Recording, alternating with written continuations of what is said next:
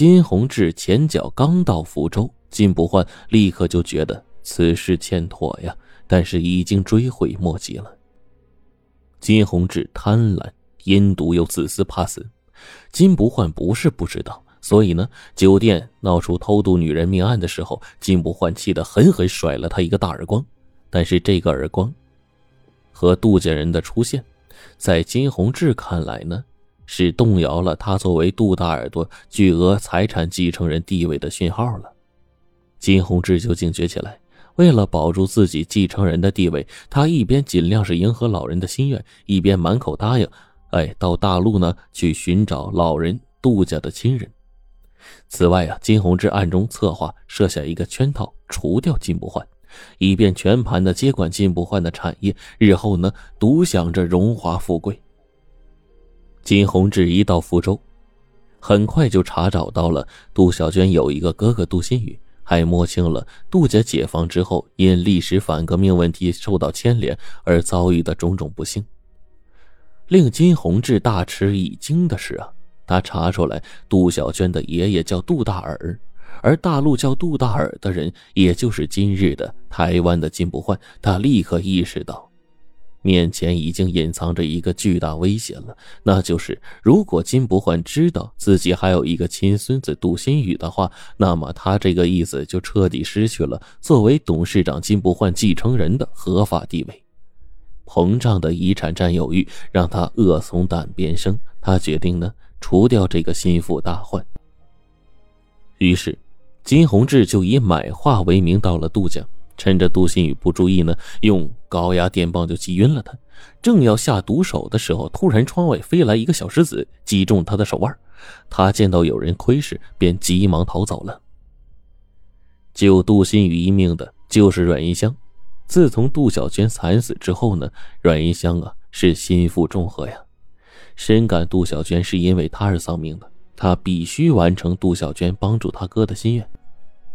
这个时候啊，金不换也觉得派金宏志去福州有欠妥当，便暗地里叫他也去福州查询。这正合了阮银香的心意。他到了福州，也很快查清了杜小娟的身世。当他去造访杜新宇的时候呢，恰巧遇到金宏志要对杜新宇下毒手。他急中生智，抓起了窗下的一个小石头就扔了过去，吓走了金宏志，也救了杜新宇一命。两个人从福州先回到台湾的宜兰，金宏志对老头子说：“原住址呢是查不到杜小娟的下落的，其他情况呢也没有线索可以追踪，只好空手返回。”而阮银香啊，却对金老板道出了杜家前前后后几十年的真相啊。金不换听到妻儿因受他牵连而被折磨致死，幸好还留下了一对孙子孙女，真是又悲又喜。当他知道杜家埋的大陆偷渡女子杜小娟就是他的亲孙女的时候，他不禁是老泪纵横，悲伤不已呀。此后，金不换按照阮云香的叙述，着急的盼着孙子杜新宇来台，哪知啊。爷孙在杜家园相见，却无法相认。至于孙子，一旦得知自己当过汉奸的爷爷还活在世的时候，会不会认他这个爷爷呢？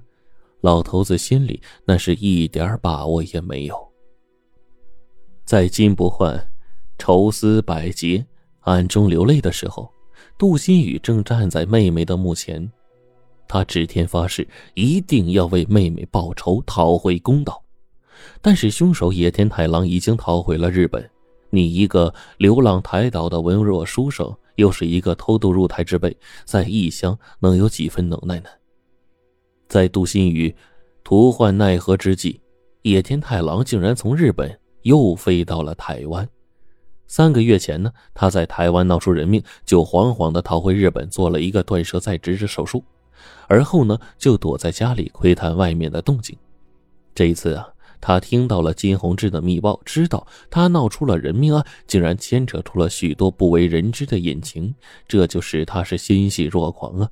连忙和坐在轮椅上的祖父，也就是当年侵占福州的日军宪兵少佐野田村夫密谋一番，打算呢杀个回马枪，趁机再敲诈一把。在野田太郎偷偷的飞到台湾的第二天，金宏志啊就谦卑的站在金不换的面前，说出了一件很严重的事情。可爹，都怪我惹祸了。那个日本人呐，野田太郎找上门了。他说他被酒店的女招待呀咬断舌头，是老板蓄意陷害。那个坠楼溺死的不是阮银香，而是一个偷渡来的大陆女。整个陷害事件的背后策划人就是义父您呐。他要在台北召开记者招待会，将事情的真相公布于众，然后呢再告上法庭，通过国际法索取巨额的赔款。搞不好啊。义父，您不但财产要被罚没，而且还会判刑啊！金不换听了之后，表情很冷静，他不屑地说：“胡扯！他一个日本浪子，不过是一条小泥鳅，哼，能掀起大浪？我要指认他是强奸犯，是凶手，要曝光他，就让他自我曝光。”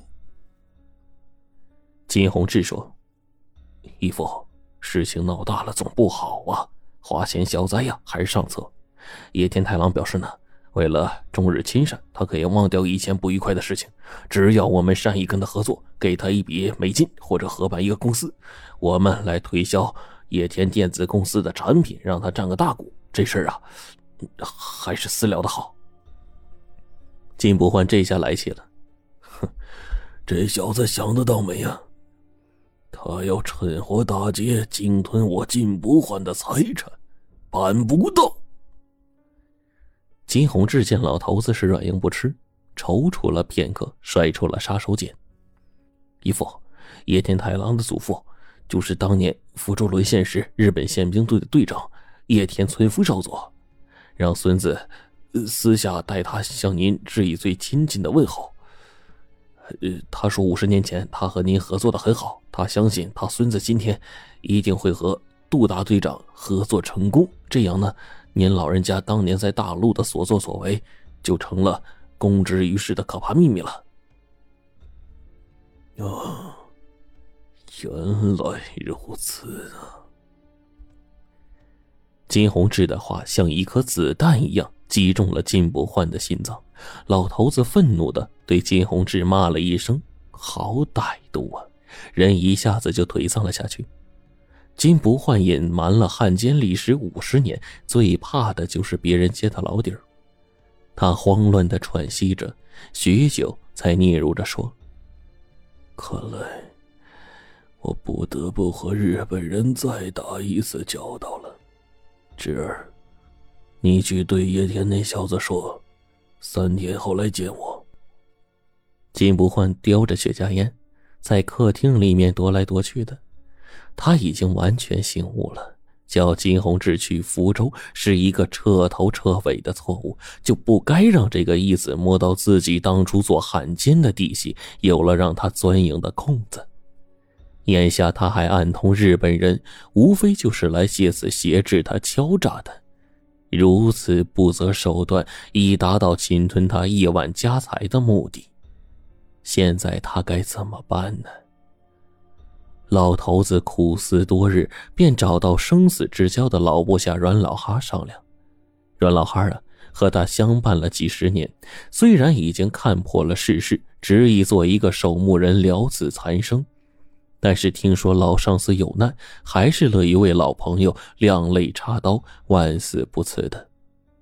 金不换通过阮老哈在杜家园约见杜新宇，他强抑制内心的悲痛，不提一句爷孙相认之事，只是将杜小娟来台的死因告诉杜新宇，并谈了报复叶天太郎的想法。杜新宇报仇心切，答应配合行动。